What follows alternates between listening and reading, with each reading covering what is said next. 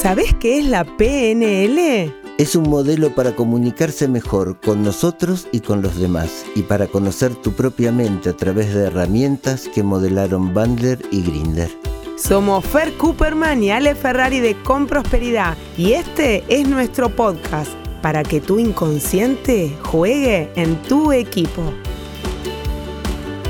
Buenos días, buenas tardes, buenas noches, dependiendo del lugar donde nos escuches. Hola, Fer. Hola Ale, hola a todos. ¿Cómo estamos? Muy bien. Llegamos al número 23. Eso que se te ocurrió puede ocurrir. Sí. Y está ocurriendo. ¿Y hoy de qué vamos a hablar, Fer? Hoy, este, una variante sobre la estrategia Disney que hicimos con mi hermano en mente holográfica. Wow, les cuento para los que no saben, Disney fue, el, el creador de Disney, fue tomado para modelar con por Brander y Grinder. Y establecieron cuál era el mecanismo que tenía Disney para poder crear. ¿Sí? Sí, Y ahora lo vamos a ver desde Eh, Fer y Dani. era para realizar un proyecto. Para realizar proyectos. ¿Tenés un proyecto?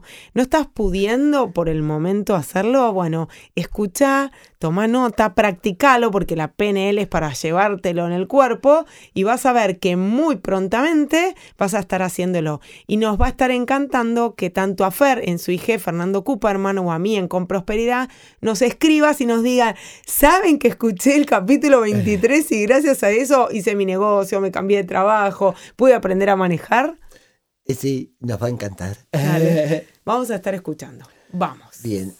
Eh, hablábamos en podcasts anteriores que hay un lugar del positivo y un lugar del negativo, donde imaginamos y escuchamos nuestra voz hablando de las ventajas o viendo las ventajas, o al revés con el negativo. A este lado positivo, si como función lo llamamos el soñador, mi recomendación es que se sienten hacia atrás, pongan las manos atrás de su cabeza, miren Como si estuviera reposando. positivo. Sí, sí, como en una reposera en el Caribe. Y este, imaginen, ese es su soñador. ¿Qué quieren para ustedes? Eh, véanse habiendo logrado eso que quieren, eh, disfrutándolo, tan lindo y tan mejorado como quieran. Se Ya pueden estoy charlando con Fantino, ¿eh? Sí, se pueden preguntar qué más este, le puedo mejorar. A veces se vuelve tan bueno, tan bueno, tan bueno que uno no puede creer que eso se pueda realizar. Empieza el, el pájaro carpintero. Ese es el punto. Pasa esto, el soñador a veces sueña un poco fuera de medida A lo grande. y para poder realizarlo necesitamos la colaboración de otra parte nuestra que es nuestra mente crítica. O sea, voy para este lado, Sí. que el mío estaba a la derecha. El negativo, uno que puede ver el control de calidad, lo que falta, lo que es difícil, lo que... Bien. El soñador tiene una versión más visual de la cosa. Y el crítico suele ser muy auditivo. Claro, yo que soy muy visual, me dice todo el tiempo algo este negativo. ¿Te pasa a vos eso? Bueno, sigamos escuchando. Bien. Hay una versión del crítico que se llama crítico destructivo. Se lo puede reconocer por las siguientes cualidades. Tiene la voz del no. Afirme y niega. Esto no se puede, vos sos un inútil, esto no, no va a dar, esto es muy difícil en este país, en esta época. O sea, baja línea en afirmaciones y negaciones, pero siempre con voz de no, diciendo que no se puede. Gracias a Dios ya no está más en mi mundo.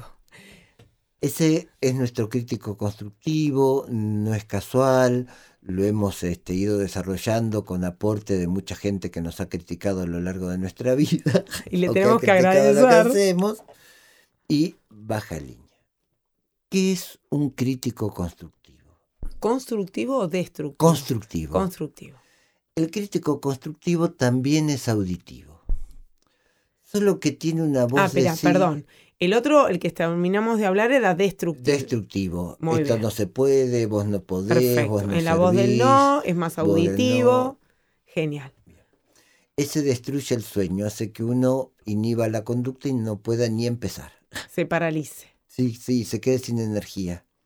Ah, genial, es un tema energético. Sí, sí, sí. Toca te- el sistema límbico, y te entonces saca sí. toda la energía y no, No no, tenés nafta para llegar hasta ahí. ¿Escuchás, Marcelo?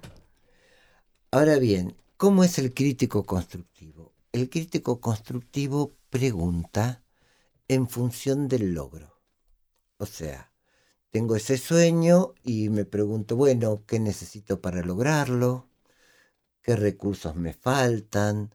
¿Dónde los puedo conseguir? ¿Cuánto tiempo puedo tardar?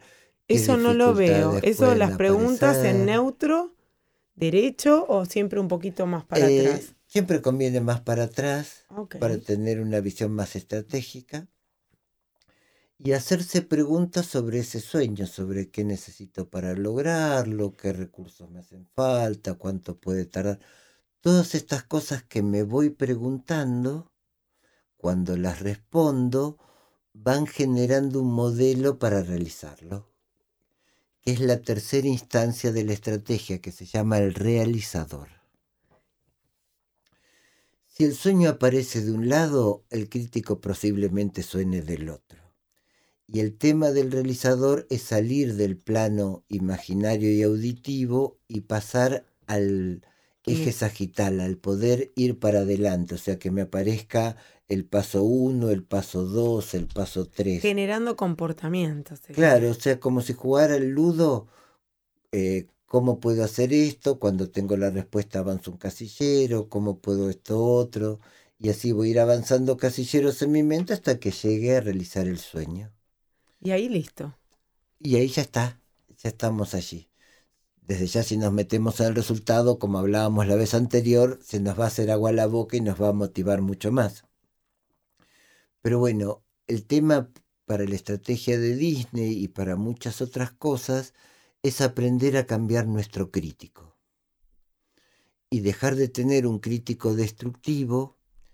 eh, se podría suprimir el crítico totalmente, pero sin un buen crítico la obra carece de calidad. Qué bueno. Solo que buscamos que no sea destructivo. Eso porque es. ahí nos paraliza o salimos corriendo. Exacto, sino que tener un crítico constructivo para además de realizar nuestro sueño, realizarlo con un nivel de calidad que nos resulte satisfactorio. Qué genio. Eh. Esto pensaba, ¿no? En los colegios. Poder ayudar a los chicos con los exámenes. Porque mm, escuché a mis hijos, me escuché yo. Bueno, en toda, el- toda la etapa del colegio me va a ir mal, qué desastre, no lo hiciste bien, no estudiaste, tenías que haber estudiado más, tenía... Todo eso que viene mucho con el debería, el tendría, te derrumba. Sí. Entonces vas al examen derrumbado.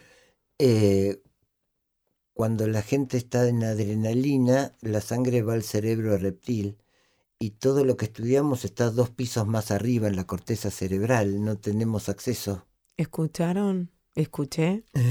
dos pisos más arriba, con lo cual, esto que siempre digo, achicar el problema, desde la palabra les digo por el momento, ya voy a encontrar la manera, la encontré antes y la voy a volver a encontrar, y el I, ¿no? Que Sí, hablamos sí, en el podcast 21.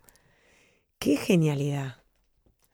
Así que eh, escuchar un crítico constructivo nos lleva por el camino de mejor calidad a obtener el resultado. ¡Qué maravilloso! ¿En qué otros lugares podés eh, instalar este juego de Disney? Por ejemplo, yo hago fácil las cosas difíciles. Este es mi gran logro en mi vida. En la casa, por ejemplo, podríamos pensar, vieron que en la época de adolescente, tengo tres, uno terminando, otro en el medio, otro empezando, eh, salir de viaje es todo un desafío. Eh, porque el lugar que empezamos a pelear desde, porque bueno, están en ese momento de, de mucha qué, cuando están en adolescencia, no sé qué es, pero es mucha. Entonces pensaba, ¿podríamos trabajar este modelo como por ejemplo para irnos de vacaciones, para pensar en las vacaciones, cuáles son las vacaciones ideales para los cinco, que todos somos distintos? Sí, yo te recomendaría alinear metaprogramas. ¿Se acuerda? No me acuerdo, Flor Agrazo de Bay con Alma se acuerda perfectamente. En el, en el podcast tal, yo no me acuerdo, pero ya lo vimos a los metaprogramas, así que búsquenlos, están entre los primeros. ¿Dónde son las estrategias que tenemos? ¿Cómo sería eso? Y, por ejemplo, uno pregunta estilos de elección, eh, si es gente, lugares, objetos, actividades, qué sé yo. Y cosas. Para saber qué tema le va a gustar en las vacaciones, porque puede ser el mismo lugar, pero que uno vaya por el lugar y otro por la actividad. Y entonces eso satisface, para ver cuáles hay a satisfacer. Después una de si la familia es de lo diferente o de lo igual, porque eso va a hacer que quieran volver al lugar de la vez pasada o que quieran ir a uno totalmente Los míos deben ser eh, diferentes, porque siempre quieren ir a otro lugar. Sí. Este, y ya más o menos si coincide el estilo de elección y es de lo igual o de lo diferente, los lugares que le ofrezcan que tengan esas características les van a gustar. Qué maravilloso. También pensaba, ¿no? En decirle, no sé, mi hija se quiere ir de viaje, ¿sí? Eh, y no está pudiendo, hay un problema yo creo que su crítica está más alta que la posibilidad del viaje. Está destructiva. Entonces podría enseñarle este ejercicio para que lo pueda plantear para un examen, para una dificultad que tenga con un amigo, con una amiga, con el novio, con unas vacaciones o con un deseo que tenga. Sí, si el crítico dice, está muy difícil para irse de viaje, eh, no voy a poder ir de viaje, a mí nunca me salen estas cosas, probablemente no viaje.